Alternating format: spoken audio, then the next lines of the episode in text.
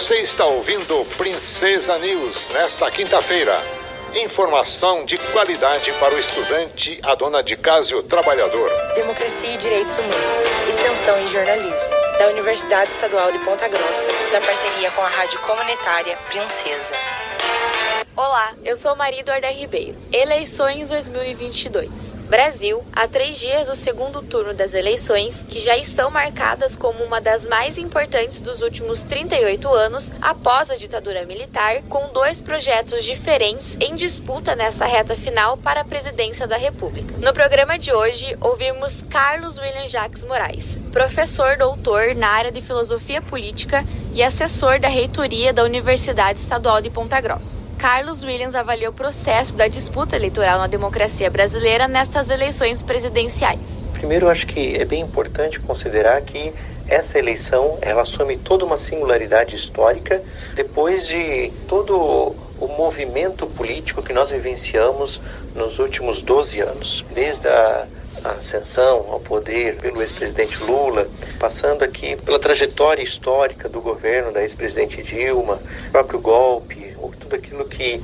suscitou pós governos do PT, com a ascensão do atual presidente Jair Bolsonaro, e mesmo também contando aqui que resultou a Operação Lava Jato, a prisão do ex-presidente Lula, né, e agora o retorno, todo o processo de, de julgamento que foi é, depois levado ao esclarecimento por tudo aquilo que suscitou a, a história do, do, do, Brasil nos últimos dez anos, eu considero que essa eleição ela ganha aqui uma relevância frente aos projetos de poder que nós temos no Brasil, que estão em voga hoje através dos projetos políticos do ex-presidente Lula e também do atual presidente Jair Bolsonaro. Então são dois projetos políticos distintos, isso é muito importante a gente considerar.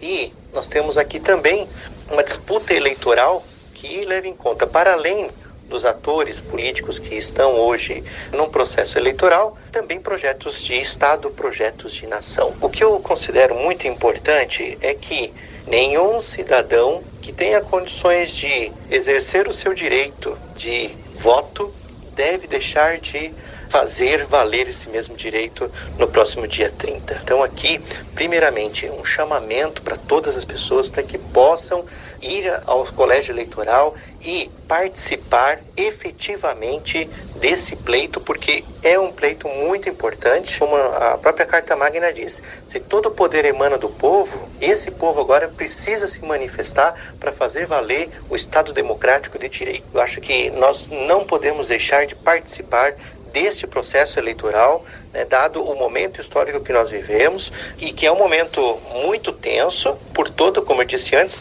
por toda a história já vivida nos últimos 10, 12 anos. O professor destaca a diferença entre os dois projetos em disputa eleitoral nesse segundo turno no Brasil. Nós temos aqui um projeto frente à possibilidade de uma reeleição, continuidade desta política econômica liberal, de uma perspectiva de um Estado mais assistencialista para a manutenção do próprio poder, né, na medida em que você tem aqui uma certa visão de assistencialismo diferente do outro projeto político que está buscando voltar ao poder. É muito importante também nós verificarmos qual que é o projeto político que garante uma maior participação da população nos processos decisórios de poder. Isso é muito importante, porque nós vemos sim muitas manifestações do atual governo federal de autoritarismo. Isso é visível e muitas pessoas elas entendem que é essa a visão que deve permanecer no nosso país, né? Porque elas se identificam. E nós temos de outro lado pessoas que entendem que, olha, uma democracia social, uma democracia participativa, onde as pessoas são protagonistas dos processos decisórios enquanto políticas públicas efetivamente deliberadas, seria então o melhor processo político a ser defendido. Do ponto de vista da política econômica, mais Estado, menos Estado.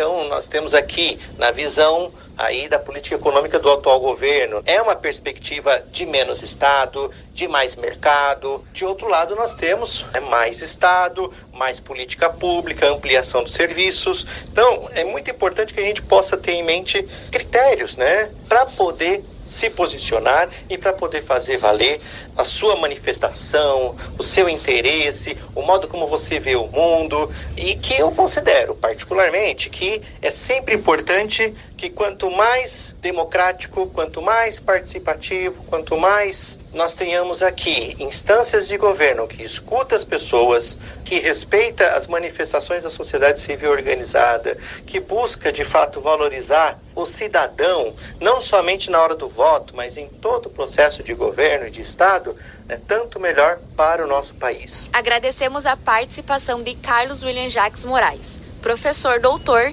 na área de filosofia política e assessor da reitoria da Universidade Estadual de Ponta Grossa. Carlos Williams falou conosco sobre o que representam as eleições deste ano para a democracia brasileira. Continuaremos amanhã, aqui, nesse mesmo horário, com análise sobre as eleições 2022. Democracia e Direitos Humanos é um projeto de extensão e jornalismo em parceria com a Rádio Comunitária Princesa. Locução e edição por Maria Eduarda Ribeiro.